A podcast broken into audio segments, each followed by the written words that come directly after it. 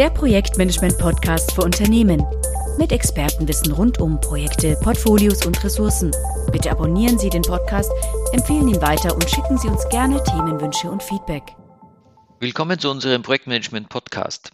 Mein Name ist Johann Strasser, ich bin Partner bei TPG The Project Group in München und ich möchte Ihnen in den nächsten Minuten etwas über die kontinuierliche Verbesserung mit äh, Retrospektiven bzw. mit Lessons Learned erzählen.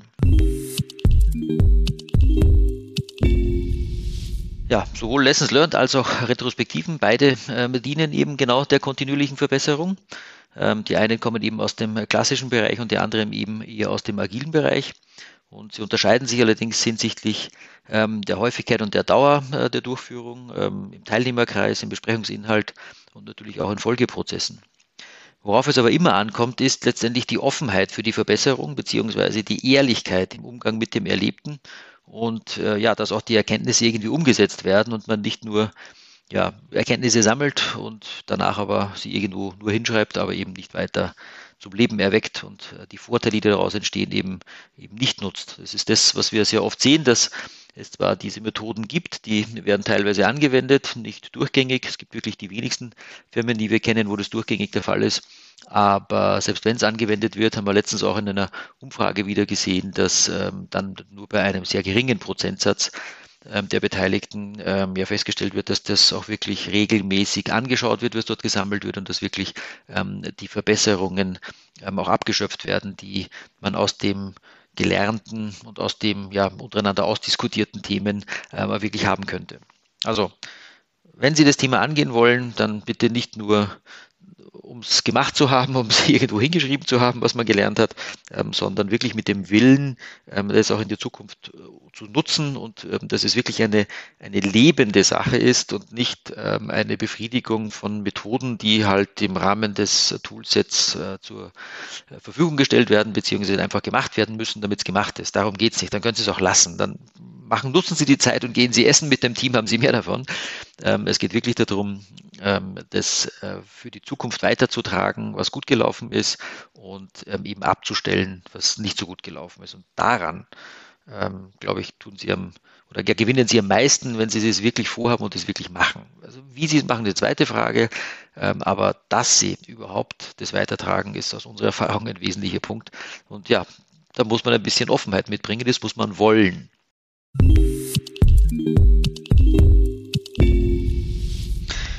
Aber apropos Mann, wer ist denn Mann eigentlich? Naja, bei Lessons Learned, was ja aus den klassischen Projekten kommt, geht es darum, dass äh, die Projektbeteiligten äh, sich am Ende des Projektes zusammensetzen und nochmal schauen, was denn so gelaufen ist. Das können also fünf Personen sein, das können aber auch 500 Personen sein und die können aus einer Firma oder aus fünf verschiedenen Firmen oder aus 50 verschiedenen Firmen sein.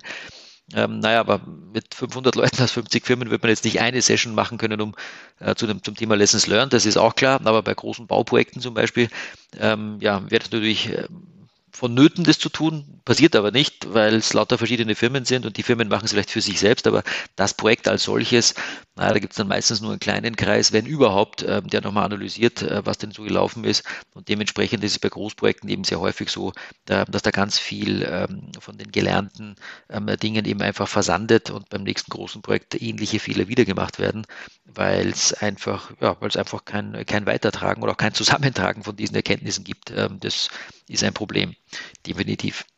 Wenn man aber jetzt ein normales, ähm, weiß ich was, hausinternes Projekt nimmt, wo vielleicht 20, 30 Leute dabei sind, na, die kann man schon mal zusammenfassen ähm, und auch mit 30, 40 Leuten einen äh, entsprechenden Workshop machen, um diese Lessons learned aus dem vergangenen klassischen Projekt ähm, entsprechend ähm, ja, zu erfahren, äh, sie aufzuschreiben, sie zu analysieren und dann entsprechend auch für die Zukunft so vorbereiten, dass sie ähm, entsprechend Nutzen stiften können bei den nächsten Projekten. Das ist natürlich möglich. Aber nichtsdestotrotz ist meine Frage, wer ist dann eigentlich einzuladen, wie viele Leute sind das? Und naja, das ist bei Lessons Learned eben Definitionsfrage, wer dazugehört, wer nicht dazugehört, ähm, wie man auch dabei haben möchte. Vielleicht will man auch nicht alle Leute dabei haben, wer weiß wie es denn wirklich so gelaufen ist, aber wenn es besser werden soll, ist es natürlich sinnvoll, auch die kritischen Leute dabei zu haben. Es ist keine ähm, Selbstbeweihräucherung, um nur die, die schönen Seiten ähm, herzuzeigen. Das kann man gerne in einem Abschluss ähm, festmachen. Da wird man sicherlich eher auf die schönen Seiten abzielen, abzielen aber Lessons Learned ähm, sollen ja eben genau eben auch die negativen Seiten aufzeigen, aufzeigen äh, die dann auch entsprechend äh, vermieden werden sollen für die nächsten Projekte. Also, das heißt, die Zusammensetzung bei Lessons Learned ähm, ist sicherlich nicht völlig klar weil bei dem großen Projektteam letztendlich nicht alle dabei sein können. Das heißt, sie müssen sich dann hier die Schlüsselpersonen ähm, rausziehen, mit denen sie die machen wollen. Oder vielleicht haben sie auch Untergruppierungen, mit denen sie einzelne Lessons learned machen und vielleicht dann auch eine Zusammenfassung aus den Erkenntnissen der einzelnen Gruppen. Also je mehr Personen es sind, desto schwieriger wird es natürlich zu handeln. Aber das heißt jetzt nicht, dass man es nicht machen soll, sondern muss es halt einfach anders organisieren. Auf der anderen Seite ist es bei Retrospektiven so, dass die im agilen Teams stattfinden und es völlig klar ist, wer dort teilnimmt. Es sind nämlich genau die Teilnehmer, die oder die Teammitglieder, die in diesem agilen Team, das jetzt eine Retrospektive macht, ähm, die sind alle dabei. Also das heißt, wenn man es so klassisch sieht, da gibt es einen Product Owner oder vielleicht einen Scrum Master, je nachdem, ähm, wer sich um die Organisation kümmert ähm, und das Team selber. Das heißt also irgendwie drei bis zehn Personen, wie viel halt auch immer in dem Team sein mögen, die sind alle dazu eingeladen und es ist völlig klar, dass die auch alle dazu kommen sollen. Da geht es nicht darum, dass man Einzelne rauspickt. Klar, es kann mal einer auf Urlaub sein ähm, oder mal, warum auch immer, nicht anwesend. Das kann schon mal vorkommen. Aber prinzipiell geht es darum, dass das gesamte Team bei einer Retrospektive dabei ist. Das ist schon mal der erste Unterschied, dass ähm, das nicht immer ganz klar ist, äh, wer da dabei ist, wie gesagt, im, ähm, bei Lessons Learned, aber bei den Retrospektiven völlig klar, es ist immer das gesamte Team.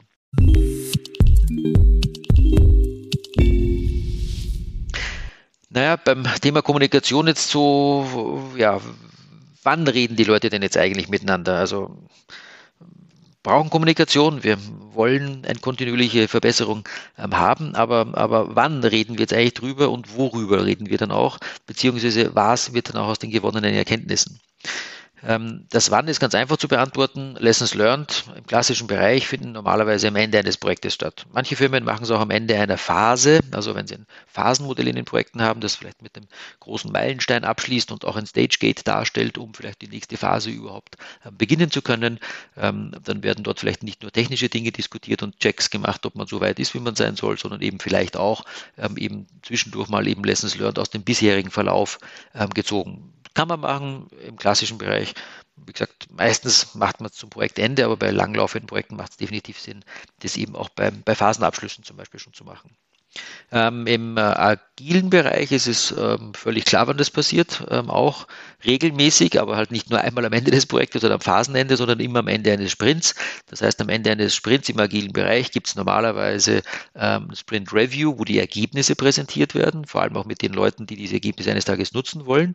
Ähm, und ähm, danach macht man normalerweise wirklich am Ende des Sprints ähm, eine Retrospektive, wo aber nur das Team selber drinnen ist. Das heißt, äh, die Leute, die die Ergebnisse sehen wollen, äh, schauen sich den, das Review an, ähm, aber in den Retrospektiven sind die dann in der Regel nicht mehr dabei, sondern es geht dann wirklich darum, dass das Team, ähm, das das erarbeitet hat, alleine macht.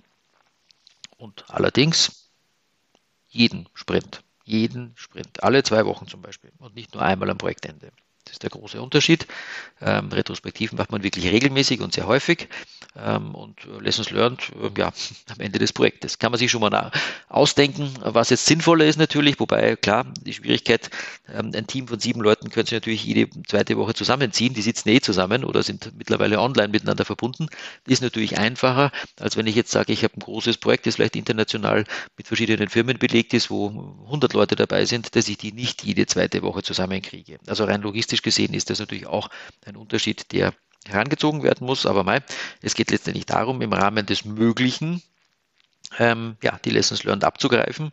Und die heißen halt im klassischen Bereich Lessons Learned und im anderen Bereich Retrospektiven. Der Zweck ist derselbe, aber rein aufgrund der Menge der Leute und der Zusammensetzung ähm, der verschiedenen Teams und Größen ähm, ist es eben auch leichter oder eben nicht so leicht, die entsprechend auch häufiger zu machen oder halt auch nicht. Und da gibt es auch kein richtig oder falsch, aber es ist einfach nur generell so, ähm, dass je kleiner die Gruppe ist natürlich, desto öfter, häufiger kann ich es machen und je größer die Gruppe ist, desto schwieriger wird es halt aber auch. Völlig klar, aber ja, Schauen Sie mal, wo Sie da gerade stehen mit, ihrer, mit Ihren Teams. Ähm, und ähm, es heißt jetzt nicht, dass man das eine nur im klassischen, also im klassischen Bereich das nur am Ende machen darf und im agilen Bereich muss man es immer am Ende des Sprints machen. Sie können machen, wann Sie es wollen, wann auch immer es Ihnen passt natürlich. Ähm, aber das ist halt das, was aus der Erfahrung sich als sinnvoll herausgestellt hat, dass man in den Retrospektiv, also dass man die Retrospektive eben wirklich bei jedem Sprintende macht und auf der anderen Seite ja, mindestens am Projektende im, im, klassischen Bereich, beziehungsweise halt vielleicht eben, wie gesagt, bei Phasen das ähm, zwischendurch passiert, je nachdem, wie sie die Leute auch zusammenkriegen. Könnte auch sein, dass in der Phase 1 unterschiedliche Leute dabei sind als in Phase 2 und Phase 3 und dementsprechend gibt es auch unterschiedliche äh, Personenkreise für die Lessons Learned. Ähm, und das ist natürlich dann auch nochmal ein Thema, wenn das Projekt drei Jahre dauert und Sie haben eben Leute, die am Anfang dabei waren, aber später nicht mehr. Naja, wie wollen Sie die dann zwei Jahre später zu Lessons Learned zusammenbringen und dann sollen die sich erinnern, was vor anderthalb Jahren gewesen ist. Also ja, ist natürlich auch schwierig und dementsprechend, also gutes Feedback kriege ich immer nur dann, wenn ich es zeitnah zu den Ereignissen habe. Also in einem klassischen Projekt, wie gesagt, auch da könnte man es vor dem Projektende machen, ähm, weil es einfach gescheiter ist von der, ja, von der Qualität der Rückmeldung, die ich auch bekomme. Gar keine Frage. Und umgekehrt stellt sich das natürlich eben nicht, wenn ich sowieso 14-tägig bei den Retrospektiven äh, die Leute befrage, was dann so gewesen ist. Also, nächstes Thema ist, worüber die Leute eigentlich reden. Also am Ende des Projektes natürlich meistens nur über das Erreichte und das Misslungene, so ganz generell. Ähm, aber während des Projektes wird natürlich auch über den Ablauf und die Zusammenarbeit gesprochen. Also das heißt, ähm, der Inhalt ist bei den Lessons Learned, naja, schon in erster Linie auch auf die Inhalte die im Projekt umgesetzt wurden, gerichtet, während in den Retrospektiven der eigentliche Inhalt des Projektes nichts zu suchen hat. Wie gesagt, das, dafür gibt es äh, dafür gibt's Sprint-Reviews. In der Retrospektive bespreche ich, ähm, ja, wie ist der Ablauf, wie ist die Zusammenarbeit, was passt mir, was passt mir nicht, wie sind die Tools, wie sind die Menschen, ähm, wie, ja, wie ist das Umgehen miteinander, ähm, was hat uns blockiert, ähm, was ist wirklich gut gelaufen, was hat uns irgendwie auch ein, ein gutes Weiterkommen beschert. Ähm, da geht es eher um diese Dinge, aber es geht nicht um eine technische Sache. Bei Lessons Learned im klassischen Bereich, naja, wenn das Projekt nach zwei Jahren endlich mal fertig ist, da kann man gerne nochmal drüber diskutieren, wie die Zusammenarbeit war. Naja, vielleicht auch noch mit externen Firmen, die dann eh weg sind, ist das relativ müßig kann man natürlich nochmal erwähnen und aus Lessons Learned natürlich auch mal draus ziehen, ob man so eine Partnerfirma oder ein Subunternehmer, ob man den wieder haben möchte oder nicht, oder ob die Zusammenarbeit mit denen eher schwierig war. Das ist dann vielleicht dann eher eine interne Entscheidung, dass man dann eben aus den Lessons Learned auch mal rauszieht und sagt, na, Firma XY weiß nicht, aber hm, so gut war es mit denen nicht. Steht hier in den Lessons Learned von Projekt ähm, 4711 äh, von, vom vorletzten Jahr und ich soll mit denen jetzt wieder zusammenarbeiten, habe aber vielleicht noch zwei andere zur Auswahl. Hm, nehme ich aufgrund der Lessons Learned von damals lieber wen anderen. Oder umgekehrt, war eine tolle Firma, top Zusammenarbeit, perfekt, jederzeit wieder, na bingo, wenn ich dann drei andere zur Auswahl habe und ich habe hier Lessons Learned von dem Kollegen, der ein Projekt mit denen gemacht hat, dann schaue ich vielleicht, dass ich die wieder reinkriege. Ich meine, das sind die Dinge, die man ähm, äh, so von, von auf der menschlichen Ebene auf der, oder auf der Ebene der Zusammenarbeit natürlich auch aus Lessons Learned rauskriegt. Aber meine Erfahrung ist, dass es doch meistens ähm, um eher um den Inhalt geht, ähm, weil nach zwei Jahren, ja, meine Güte, meisten Leute sind eh froh, wenn das Projekt vorbei ist und man geht dann woanders hin. Man hat im Gegensatz zum agilen äh, Vorgehen, wo ich ja im selben Team noch die nächsten 40 Sprints vielleicht vor mir habe ähm, und natürlich viel intensiver daran interessiert bin, unsere gemeinsame Zusammenarbeit zu verbessern, als wenn ich jetzt hier im klassischen Projekt, das äh, eben ja nach langen Zeiten fertig ist und man die auseinandergeht, ähm, ja, da nimmt man auch ganz andere Sachen mit. Also es liegt in der Natur der Sache. So, und was dann aus den Erkenntnissen wird, was man da so mitgenommen hat, naja, wie gesagt, wenn die Leute auseinandergehen, ähm, weil es verschiedene vielleicht eben auch wirtschaftliche Einheiten, sprich Subunternehmer sind, äh, die oder überhaupt generell ähm, beitragende unterschiedliche Firmen zu einem großen Projekt sind, ja, dann machen die untereinander vielleicht eine Lessons Learned, ja, kann schon sein. Das heißt, es wird in der Regel sehr wenig draus. Also ganz ehrlich, aus einem großen internationalen Projekt, wo viele Leute zusammen waren, kenne ich es meistens, dass, wie gesagt, am Ende die Leute, die Hälfte, die Hälfte der Leute schon gar nicht mehr da ist, ähm, die anderen im Kopf schon wo, wo weiter sind. Man freut sich auf die Abschlussparty, ja gerne, aber echte, gescheite Lessons learned machen die Firmen, wenn dann untereinander ähm, im eigenen Kreise, aber so, so, so ein übergeordnetes, äh, übergeordneter Workshop für Lessons learned findet extrem selten statt. Ganz anders ähm, im agilen Bereich, Retrospektiven kenne ich bei allen Teams, die einigermaßen ernsthaft äh, agil arbeiten. Da ist das wirklich ein fester Bestandteil, dass man eben nach, der, äh, nach dem Review wirklich die Retrospektive macht ähm, und dann wird auch was draus. Das heißt, es ist regelmäßig gemacht, es ist ernsthaft gemacht und die Leute sagen mehr oder weniger ehrlich, klar ist natürlich eine Frage, wie gut man sie kennt. Ähm, aber ähm, äh, da passiert dann schon eben die, die, ja, die eine Verbesserung, weil Leute Dinge ansprechen, die sie in den letzten vielleicht fünf Sprints schon genervt haben. Ja, man muss jetzt nicht gleich alles sagen, was in den letzten zwei Wochen vorgefallen ist. Ähm, vielleicht schaut man sich auch mal was an. Ähm, vielleicht wird es auch von selber besser. Und wenn es halt nicht besser wird, dann muss man es eben mal ansprechen, weil man ja mit diesen Leuten noch viel länger zusammenarbeiten möchte. Und dementsprechend ist, naja, das Abschöpfen des Gelernten bei Retrospektiven, die man eben regelmäßig macht, viel besser, als wenn ich etwas am Projektende mache. Das ist völlig klar, braucht man gar nicht drüber diskutieren, aber trotzdem ist es so, dass manche sich eben wundern, warum es naja, nicht so richtig wird ähm, und man gerne agil geworden wäre, aber es irgendwie hapert. Naja, die erste Frage ist, wie schauen eure Retrospektiven aus? Sprecht ihr dort wirklich die richtigen Themen an? Macht ihr was draus? Oder ist es eher so eine Streicheleinheit, ähm, wo eh keiner sagt, wo es wirklich hakt ähm, und man äh, ja nach einer Stunde dann wieder aufhört und sagt, nee, war eh schön, ähm, sehen wir uns am Montag, tschüss. Das bringt halt auch nichts. Also Weiterkommen tut man dann, wenn man es wirklich ernst meint. Und ja, die Erfahrung zeigt natürlich, dass man es ernster meint, wenn man denn noch länger zusammenarbeiten muss, als wenn die Kollegen, über die ich mich gerade beschweren möchte, vielleicht aus einer anderen Firma stammen. Und ich ähm, gerade in der Phase des Projektes dabei bin, die ein paar Wochen dauert und dann bin ich eh wieder draußen. Ja, meine Güte, was soll ich da schon sagen? Naja, ist eben so. Der Natur der Sache geschuldet letztendlich. Ne?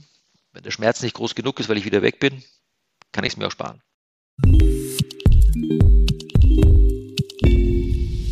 Aber egal, wie sie es machen, ähm, oder ja, also ich meine, egal, egal wie häufig sie machen und wer eingeladen wird, ähm, es ist in beiden Fällen so, dass die Stimmung unter den Teilnehmenden auf jeden Fall entscheidend ist.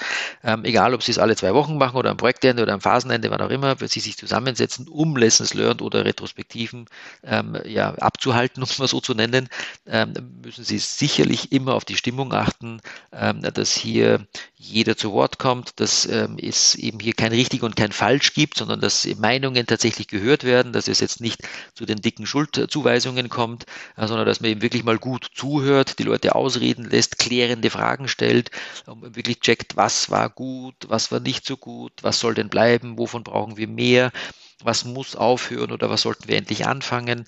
Ähm, oder auch die andere Frage, ja, warum ist das so entstanden? Bei negativen Dingen ist das Thema eben Hätte man das verhindern können? Gab es Warnhinweise, die ähm, uns eigentlich gezeigt haben, dass es hier ähm, das was kommt, was uns nicht passt? Ähm, oder eben bei den positiven Dingen ähm, gibt es etwas, was man fördern äh, kann, auch in Zukunft? Kann man das wiederholen ähm, und so weiter? Also es geht darum, das alles auf den Tisch zu bringen und das gelingt natürlich nur, wenn die Stimmung gut ist. Und apropos Stimmung, bin ein großer Freund davon, die mit, äh, ja, mit Wetter sozusagen am Anfang abzufragen, äh, dass jeder einfach mal sagt, wie sein Wetter denn so ist.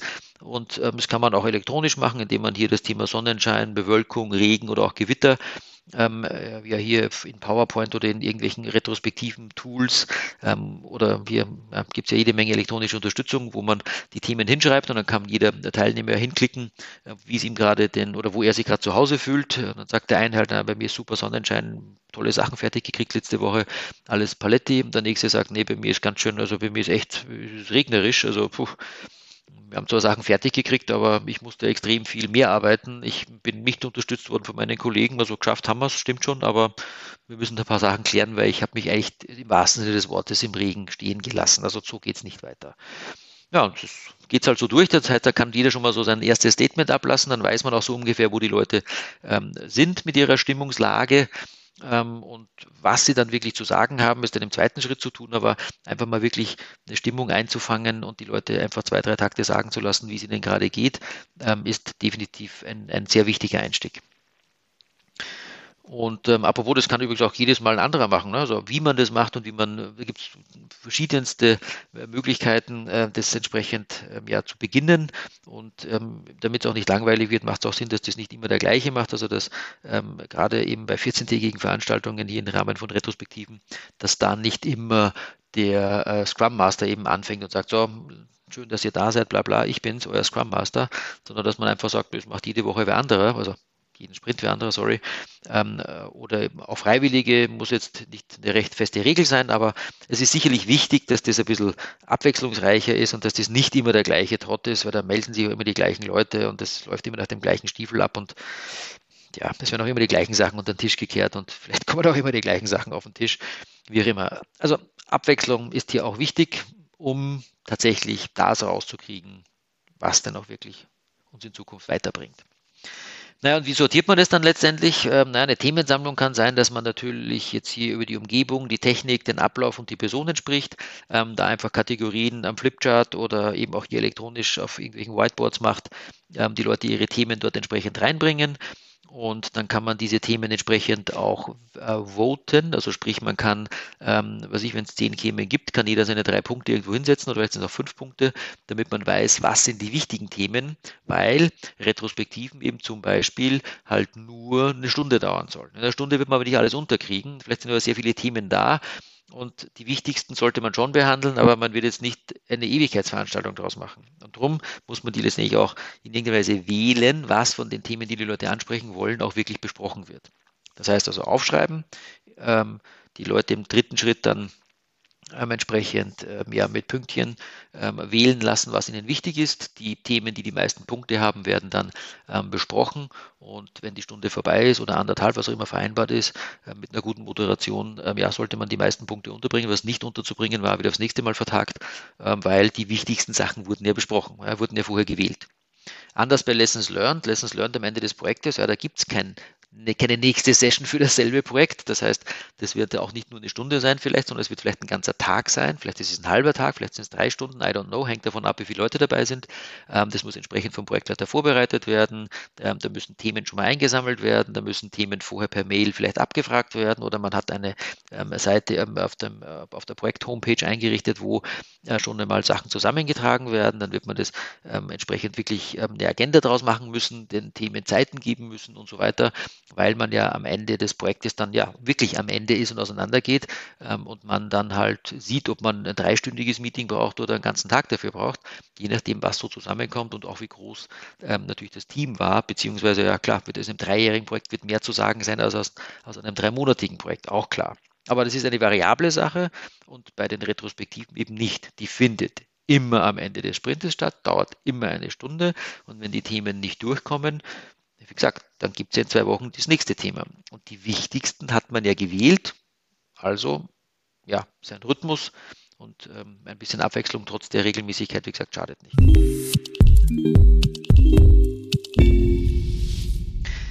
Ja, vielleicht jetzt noch ein paar Details zu den Lessons learned. Ähm, ja, wie, wie das so äh, ablaufen kann, äh, beziehungsweise was, äh, was ist, wie das funktioniert das jetzt eigentlich. Also ich habe ähm, Lessons Learned gemacht, ähm, habe alle möglichen Themen ähm, aufgeschrieben.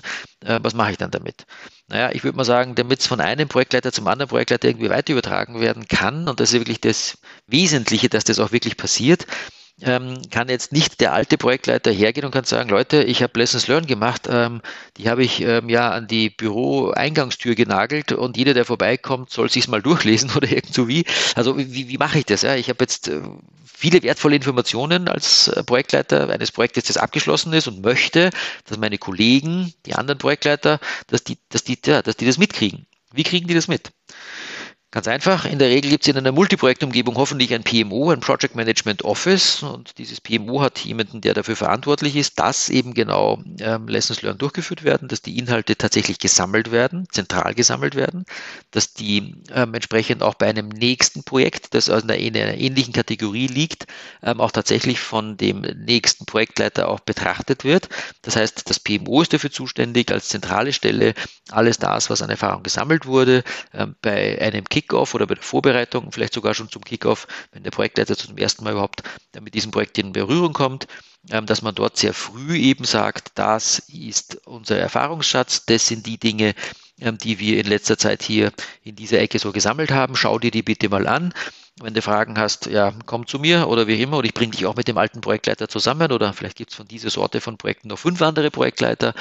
Ähm, einfach damit hier nicht nur das Geschriebene neu erzählt wird oder durchgelesen wird, sondern dass man vielleicht tatsächlich auch ähm, die Leute zusammenbringt, die hier ähm, direkt von Mund zu Mund ihre Erfahrung auch äh, weitergeben können. Das geht eigentlich nur über den Umweg sozusagen einer Dokumentation in zentraler Form und einem PMO, das das steuert und die nächsten Leute dann eben auch, auch drauf stößt.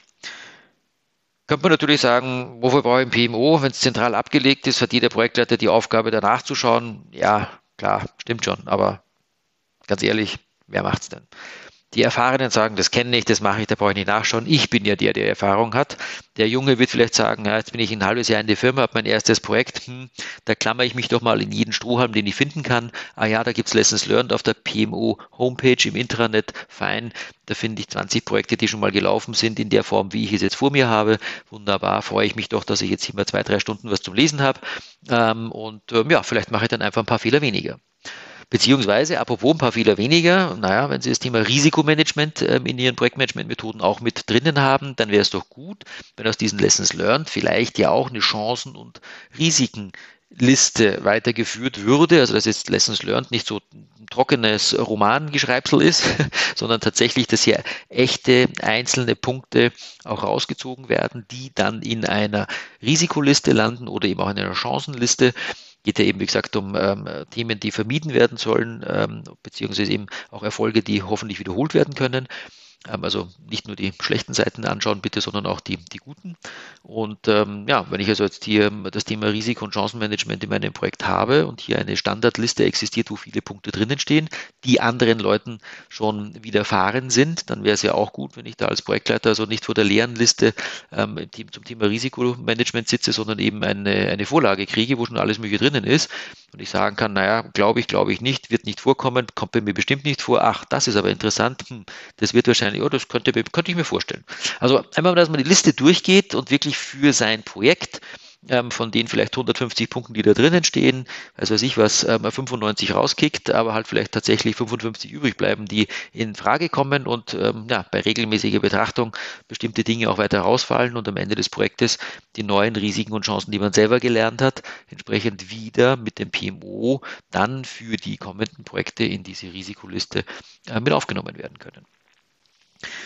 Ja, also Weitergabe im klassischen Bereich nach Lessons Learned geht nur mit Dokumentation und, wie gesagt, Zusammenbringen der Projektleiter. Das kann man auch vom PMO anders organisieren. Sie können ja auch einen Projektleiter Stammtisch machen oder Sie können auch beim Abschluss eines Projektes nicht nur die Leute aus dem Projekt einladen, sondern eben auch andere Projektleiter mit dazu bringen, damit die direkt eins zu eins mitkriegen, was da gut und schlecht gelaufen ist. Hängt natürlich vom Zeitaufwand ab, den man äh, da reinstecken möchte, aber natürlich auch äh, ja, von den Erfolgen, die man abschöpfen möchte, ähm, um eben bestimmte Fehler nicht zu wiederholen ähm, und so weiter. Ja, es kostet alles seine Zeit, keine Frage, natürlich. Ähm, aber wie gesagt, der wesentliche Punkt ist, ähm, nicht die Sachen zusammenzubringen. Das ist ja nur die halbe Miete. Der wesentliche Punkt ist, die Leute zusammenzubringen, ähm, um die Erfahrung auszutauschen. Und nachdem es ja beim klassischen Bereich ja nicht ganz klar ist, wer das nächste Projekt in meiner Kategorie macht, ist es natürlich sinnvoll, das wirklich aufzuschreiben und über das PMO zentralisiert zu verwalten, beziehungsweise eben die neuen Projektleiter dazu zu bringen, das dann auch anzuschauen. Naja, aber apropos Leute zusammenbringen, das ist halt komplett anders ähm, im, äh, ja, im agilen Bereich. Bei Retrospektiven sind die Leute, um die es geht, sowieso zusammen. Das heißt, Retrospektive mache ich am Ende eines Sprints mit den Leuten, die in diesem Team gearbeitet haben und dieselben Leute arbeiten dann ja aber eben auch im nächsten Sprint. Das heißt, ich brauche hier kein PMO, das ähm, irgendwie was aufschreibt und dafür sorgt, dass es von einem Team ins nächste getragen wird und so weiter. Ja, klar, kann schon sein. Wenn viele Teams dieselben Probleme haben, wäre es auch interessant, wie zum Beispiel mit der gemeinsam genutzten Tool-Umgebung. Ähm, das sind dann schon mal Dinge, die man teamübergreifend zusammentragen kann. Auch keine Frage, dass das sinnvoll ist, natürlich. Ähm, aber in der Retrospektive selbst ist es erstmal so, dass das Team ähm, darüber spricht, was im Team vorgefallen ist, was gut gelaufen ist, was schlecht gelaufen ist. und dementsprechend ja, werden da die wichtigsten Punkte besprochen. Und dasselbe Team ist in der nächsten Woche wieder zusammen und wird sich hoffentlich noch daran erinnern, was am Freitag besprochen wurde. Beziehungsweise ja, wird man auch das aufschreiben und der Scrum Master und auch einzelne Teammitglieder natürlich werden hoffentlich ähm, darauf äh, Rücksicht nehmen, was da drinnen gewesen ist. Und ähm, übrigens sagen, hey, äh, wir haben das doch letzten Freitag besprochen, wir wollten das anders machen, kann man es jetzt bitte wirklich anders machen? Oder eben, das ist schon wieder passiert, wollten wir nicht, können wir es bitte anders machen? Wie auch immer, ja, das ist dasselbe Team, das lange Zeit zusammen ist und dementsprechend geht es da wirklich darum, dass das von, ja, von Sprint zu Sprint weitergetragen wird und dass man sich eben eine begrenzte Zeit, sagen wir mal eine Stunde, für eine Retrospektive nimmt und dort die wichtigsten Sachen durchspricht. Ja. Frage ist natürlich nur, wie kommt es von einem Team zum nächsten Team, ähm, wenn also Dinge da sind, die, wie gesagt, in der Gesamtorganisation in einer Firma nicht so lustig sind äh, oder umgekehrt auch ähm, Sachen, die man tollerweise herausgefunden hat, wo man eben ja zum Beispiel ein gutes Tool gefunden hat, um eine ordentliche Retrospektive aufzuschreiben und zu dokumentieren, um diese Stimmungslage am Anfang einzubringen und so weiter. Ähm, oder ein, ein, ein, ein lustiges Spiel, um die Stimmung am Anfang gut zu ähm, präsentieren, um, um ja, um, um Freude aufkommen zu lassen und alle ähm, eben ja, zur Offenheit und zur Gelassenheit und zur Ehrlichkeit zu bringen. Da gibt es ja, ja eben wie gesagt viele Spiele und wenn man da nette Methoden findet, dann ist das ja etwas, was man den anderen auch sagen kann, dass das ähm, gut funktioniert oder was anderes, was schlecht funktioniert. Und dann ist es natürlich daran gelegen, dass die Scrum Master oder ja, die Verantwortlichen aus den einzelnen Teams, ähm, auch im agilen Bereich, sich untereinander mal zusammensetzen und ähm, solche Sachen auch austauschen. Aber das wäre dann sozusagen die, die Retrospektive von der Retrospektive oben drüber. Jetzt ist vielleicht noch eine Frage, was, ähm, ja, was, was haben wir denn für Hindernisse eigentlich, um eine Retrospektive zu machen, beziehungsweise Lessons Learned? Und ähm, ich würde mal sagen, bei den Lessons Learned, ähm, ja, es ist halt so, dass die Leute sich vielleicht, naja, nach zwei Jahren gar nicht mehr daran erinnern können, was alles so passiert ist. Also wenn sie kein Logbuch schreiben im klassischen Projekt, dann werden sie Schwierigkeiten haben, am Ende des Projektes irgendwie sinnvolle Sachen zusammenzutragen. Also stiften Sie die Leute von Hause aus dazu an, Dinge mitzuschreiben. Und wie gesagt, auf der anderen Seite, wenn Sie es schon mitschreiben, müssen Sie auch nicht zwei Jahre warten, um es dann aus der Tasche zu ziehen. Dann kann man auch zwischendurch mal Lessons Learned einlegen. Also es sagt niemand, dass das nur am Projektende stattfinden darf. Aber ja, das Mitschreiben von diesen Dingen ist natürlich bei längeren Zeiträumen wichtiger als in einem Sprint. In einem Sprint werde ich mich wahrscheinlich schon noch erinnern, was letzte Woche war. Also wenn ich mich noch nicht mal daran erinnere, sorry, dann haben wir vielleicht andere Probleme. Aber ja, Mitschreiben bei lange laufenden Projekten wichtig. Logbuch. Das reicht in Sehen schreiben, wann war das Ereignis, wer war betroffen, wie ist es ausgelöst worden, hat man es vermeiden können, bla bla. Also einfach halt ja mal mitgeschrieben und das dann entsprechend ähm, in, ja, am Ende des Projektes auf den Tisch zu legen. Ähm, es kann natürlich sein, dass die Teammitglieder nicht wirklich ehrlich sind. Das ist ein nächster Punkt äh, als Hindernis, nicht nur für Lessons Learned, natürlich auch für die Retrospektive. Allerdings ist das Thema bei den Lessons Learned in einem klassischen Projekt, wo man, wie gesagt, eh danach auseinandergeht, natürlich ein viel größeres, weil, mei, was soll ich da jetzt noch rum ähm, ähm, lamentieren und da die schwierigen Dinge nochmal auf den Tisch bringen? Wir, wir, gehen ja jetzt eh auseinander, was bringt denn das? Ähm, lasst uns lieber das Meeting kurz halten, da so gucken wir, so zum Essen kommen und ähm, schwamm drüber. Das ist so eine Grundhaltung natürlich. Ja, wenn Sie mit Leuten zu tun haben, haben, die sie danach eh nie wiedersehen, ja, was wollen sie mit ihnen Lessons Learn machen? Also je enger die Bindung von den Leuten aus der Vergangenheit eben auch in der Zukunft ist, desto wichtiger ist es, dass man ehrlich miteinander umgeht und umgekehrt aber auch desto unwichtiger ist es, wenn es eh auseinandergeht. What, what else, sage ich jetzt mal auf, auf gut Germisch. Hm, bei Retrospektiven schaut es anders aus. Ne? Retrospektive heißt, ich treffe mich immer und immer wieder. Wenn ich da unehrlich bin, muss ich mich nachher nicht wundern, wenn nichts besser wird. Keine Frage. Naja, und umgekehrt, den Stakeholdern könnte auch vielleicht einfach nichts daran liegen, ähm, das gescheit zu machen, weil sich ja doch nichts ändert. Naja, das ist wiederum in den klassischen Projekten, die alle heiligen Zeiten eine äh, Lessons Learned Session einlegen, natürlich eher der Fall als im agilen Bereich, wo ich mich alle zwei Wochen zusammensetze. Da ist der Verdruss hoffentlich nicht so groß, weil da, ich meine, da liegt es auch wirklich an den Teammitgliedern selber. Wenn die nichts ändern von den Sachen, die sie besprochen haben, na gut, wird hoffentlich auch dem Scrum Master mal auffallen, dass also immer und immer wieder die gleichen Themen auf den Tisch kommen und dann muss man was dagegen tun. Ähm, immer und immer wieder die gleichen Themen wird es bei klassischen Projekten nicht geben, weil andere Leute andere Projekte machen. Ist halt so. Also ja, Hinderungsgrund. Ähm, es liegt mir nichts daran, weil sich doch nichts ändert, ist natürlich, wie gesagt, dann bei den Retrospektiven ein viel geringerer als beim klassischen Projekt, wo die Leute danach auseinandergehen als Zusammenfassung würde ich vielleicht jetzt Ihnen einmal nochmal mitgeben wollen, dass es einfach wichtig ist, dass Sie überhaupt das Gelernte aufschreiben. Rhythmus, ja, nein. Fangen Sie mal an, das überhaupt zu tun. Ähm, in einem Rhythmus sicherlich besser. Wie gesagt, aber Voraussetzung ist, dass das Team noch eine Weile zusammen ist und da eben auch in klassischen Projekten bitte nicht immer nur am Ende Lessons Learned machen, sondern machen Sie es halt auch mal zwischendurch. Sie können sie einmal im Quartal machen zum Beispiel, muss ja nicht alle 14 Tage sein, ähm, aber je öfter, desto besser übertreiben natürlich auch nicht, aber ja, nur einmal am Ende des Projektes. Ich glaube, das liegt auf der Hand. Da wird halt natürlich schon was besprochen, aber naja, da bleibt viel auf der Strecke. Ne? Ähm, das heißt, die Erkenntnisse, die müssen schon, schon auch spürbar sein und zeitnah umgesetzt werden können. Ähm, und dementsprechend ähm, ja, wäre es in, in, jeder Form von Projekt einfach sinnvoll, das während des Projektes schon mal zu tun. Ähm, und dabei ist natürlich eben die Kultur eine extrem wichtige Sache, also die Ehrlichkeit, die Offenheit, der Wille, das auf den Tisch zu bringen, um eine Verbesserung ähm, zu erreichen. Naja, das, wenn das nicht da ist, dann, wie gesagt, können Sie viel aufschreiben, nette Meetings machen, aber äh, wenn die Leute das nicht wirklich wollen, dann, äh, dann haben Sie ein ganz anderes Problem. Das heißt, äh, geht es erstmal darum, wirklich an der, an der Kultur zu arbeiten, an, der, an dem Vertrauen zu arbeiten. Aber warum sagen es die Leute denn nicht, was sie drücken? Ja, weil sie kein Vertrauen haben, dass damit ordentlich umgegangen wird. Und ich glaube, Sie haben das alle schon erlebt, in einem Meeting zu sitzen, wo man genau weiß, dass eigentlich ein heißes Eisen ähm, am Tisch ähm, äh, stehen sollte. Aber es passiert halt nicht, weil, naja, weil die Betroffenen dann doch zu feig sind, das zu nennen. Ähm, oder eben, weil sie den Verdruss schon haben, weil sie sagen, ich arbeite jetzt zehn Jahre in der Firma, es hat eh noch nichts gebracht, Puh, was soll ich da jetzt meinem Ärger Luft machen, bringt ja eh nichts. Ja, ist eine Frage der Kultur. Ich sage, nö, ich gehe dahin, um Geld zu verdienen und ich kriege quasi Schmerzensgeld, ähm, ähm, gucke, dass ich reinkomme und abends wieder rauskomme. Ähm, und gut ist, wenn das der Anspruch ist, naja, meine Güte, dann wird es auch keine ordentliche Retrospektive oder Lessons Learned oder was auch immer, wird es einfach kein ordentliches Feedback geben.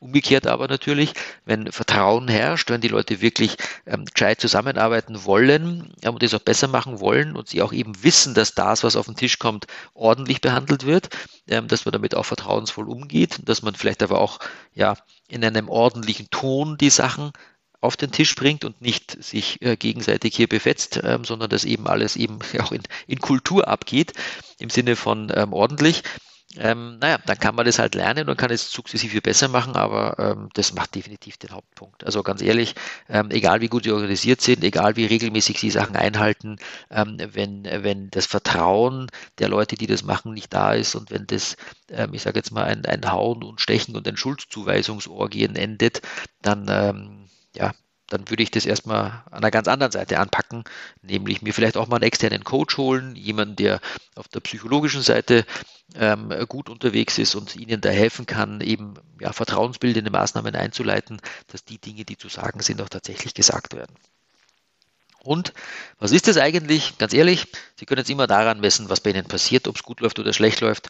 Ich habe ja immer meine zwei Standardsachen und das ist einfach, schauen Sie mal, was passiert, ähm, wenn die Leute sich nicht auskennen.